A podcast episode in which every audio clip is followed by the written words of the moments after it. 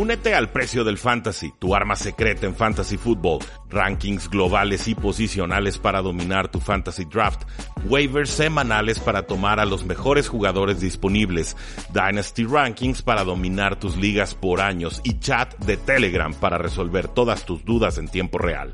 Visita stam.store diagonal precio NFL o da clic al link en este episodio para suscribirte.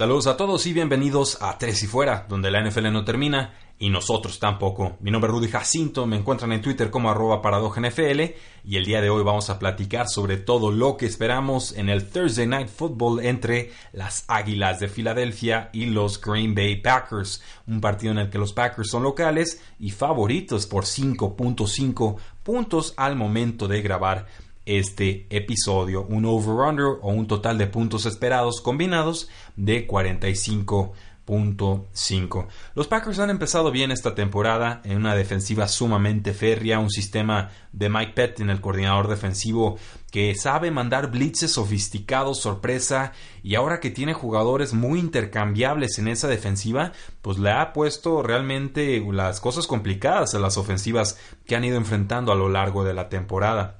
Por su parte, eh, las Águilas de Filadelfia, los he llamado varias veces un hospital, me mantengo en esa idea, tienen toda clase de jugadores lesionados. Parece que no llega de Sean Jackson a este duelo.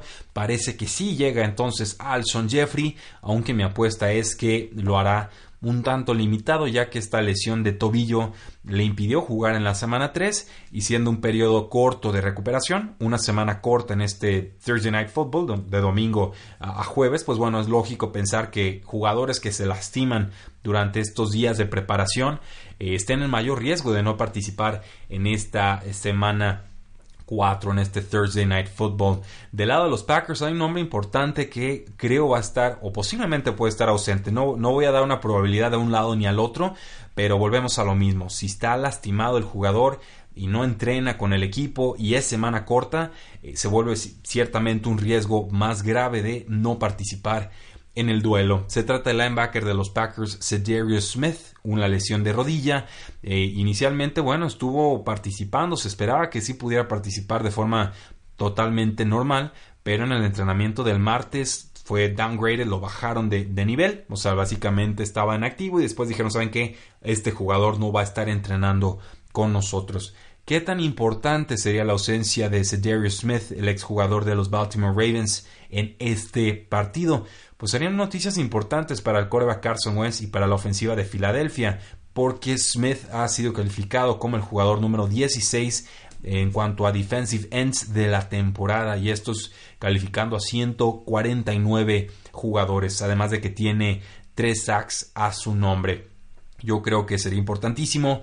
Eh, Preston Smith y Cedarius Smith han hecho una gran mancuerna. Para mí, los Packers fueron el equipo que más acertó en agencia libre en cuanto a sus contrataciones, sobre todo en el costado defensivo del balón. Ahora, ¿qué estoy esperando de este duelo? ¿Cuál es la mejor forma en la que los Packers pudieran derrotar a las Águilas de Filadelfia? Eh, yo creo que no sería con lo que trata de establecer el head coach Matt LaFleur, que sería el juego terrestre. La, la debilidad en estos momentos de la defensiva de las Águilas de Filadelfia, en esta y en temporadas anteriores, es su secundaria, la cual no ha podido parar a nadie. Incluso Ronald Darby está tocado y ha concedido eh, muchos pases en esta campaña. Yo creo que hay que aprovechar a Devonte Adams. Esta es una gran oportunidad para reincorporarlo en la ofensiva, para aumentarle el volumen de targets, para reencontrar esa química con Aaron Rodgers. Si podemos utilizar play action, pues qué mejor seguir utilizando a Marqués Valdez Scantling como una amenaza profunda eh, velocista, ya, ya apareció en la semana anterior, creo que esta es una buena oportunidad para que vuelva a aparecer, ver si podemos encontrar la forma también de reactivar a Jerónimo Allison, muy desaparecido en el combate anterior, pero un receptor slot que ha demostrado química con Aaron Rodgers en duelos anteriores.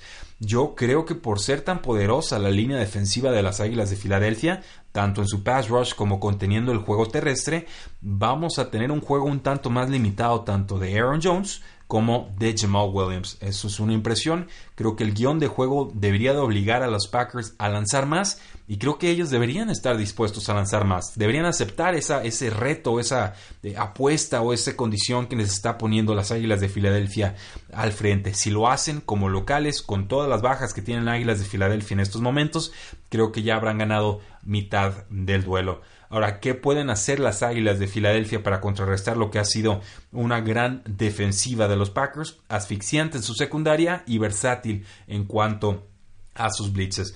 Pues pueden hacer muchas cosas. Primero, sería importante que la línea ofensiva le abriera carriles al juego terrestre. Sería importante que pudiéramos reactivar a Miles Sanders, el corredor novato, que para mí es el más importante que tienen en este momento eh, las Águilas de Filadelfia. Pero por supuesto, si queremos usarlo más, tenemos que pedirle al jugador que por favor nos deje de soltar la maldita pelotita, porque si nos suelta la maldita pelotita a domicilio en Lambeau Field, las cosas se van a poner bastante color de hormiga. Ahora decíamos, de Sean Jackson está fuera, Malik Jackson, el pass rusher, también está fuera, eh, Timmy Jernigan, lesión de pie, también está fuera, Jalen Mills lleva rato que también está fuera, Ronald Darby, lesión de eh, isquiotibial, probablemente esté fuera, Crevon LeBlanc, otro cornerback que está en IR también fuera. Corey Clement, corredor número 3, también está cuestionable con lesión de hombro. Entonces hay muchos nombres que se le están sumando aquí a las Águilas de Filadelfia.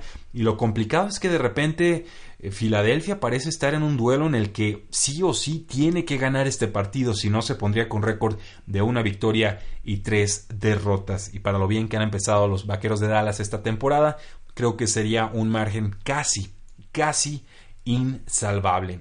Increíble, yo tenía las Águilas de Filadelfia para ganar esta división, no las descarto todavía, pero el paso de los Vaqueros de Dallas es sumamente eh, poderoso. En defensiva, pues necesitan llegarle a Aaron Rodgers, necesitan eh, lograr de alguna manera que los Packers prefieran correr que pasar, necesitan pegarle al mariscal de campo, creo que van a necesitar una o dos entregas de balón para salir vivos de este encuentro. No estoy esperando muchos puntos, la línea total habíamos dicho que estaba un tanto eh, castigada creo yo para esta ocasión, 45.5 puntos no son muchos, pero eh, sí pensaría que las Águilas de Filadelfia quieren un juego eh, con un tanto más oportunidades de ataque terrestre, con un Carson Wentz que se deshaga rápido de la pelota, eh, buscando a Alshon Jeffrey por un lado, quizás aprovechando sus alas cerradas. Si no tenemos a Cedric Smith en el campo, creo que se pueden abrir las zonas intermedias de la defensiva y entonces aprovechar esos espacios con Zach Ertz y también con Dallas Goddard si es que está sano para este duelo. En líneas generales veo más puntos a favor para los Packers que para las Águilas de Filadelfia y eh, creo creo, creo que Filadelfia va a tener su eh, tercera derrota de la temporada. No lo digo con gusto, me parece un equipo talentoso, creo que Sano estaría compitiendo eh, de forma mucho más cabal y completa y que este sería uno de los mejores duelos de la temporada, pero en la situación actual en la que están, con semana corta de recuperación y tan necesitados de un resultado positivo, creo que no van a salir con un resultado favorable en esta ocasión. Así que deme a los Packers para ganar como locales en Lambeau Field. Eh, algunas noticias generales antes de despedirnos. Este va a ser un episodio más corto porque eh, el día de mañana estaré manejando hacia la bella ciudad de Puerto Vallarta, unos días de vacaciones con la familia. No me extrañen demasiado, ya tenemos algunos episodios guardados para ustedes, pregrabados por supuesto. Pero el cornerback de los Broncos, Bryce Callahan, se va a someter a una cirugía de pie, estará fuera por lo menos cuatro semanas más. Eh, él firmó con los Broncos por tres temporadas, va a estar fuera por tiempo indefinido. Por lo pronto, Chris Harris, Isaac Yadom y Kareem Jackson han estado cuidando esa posición de la secundaria.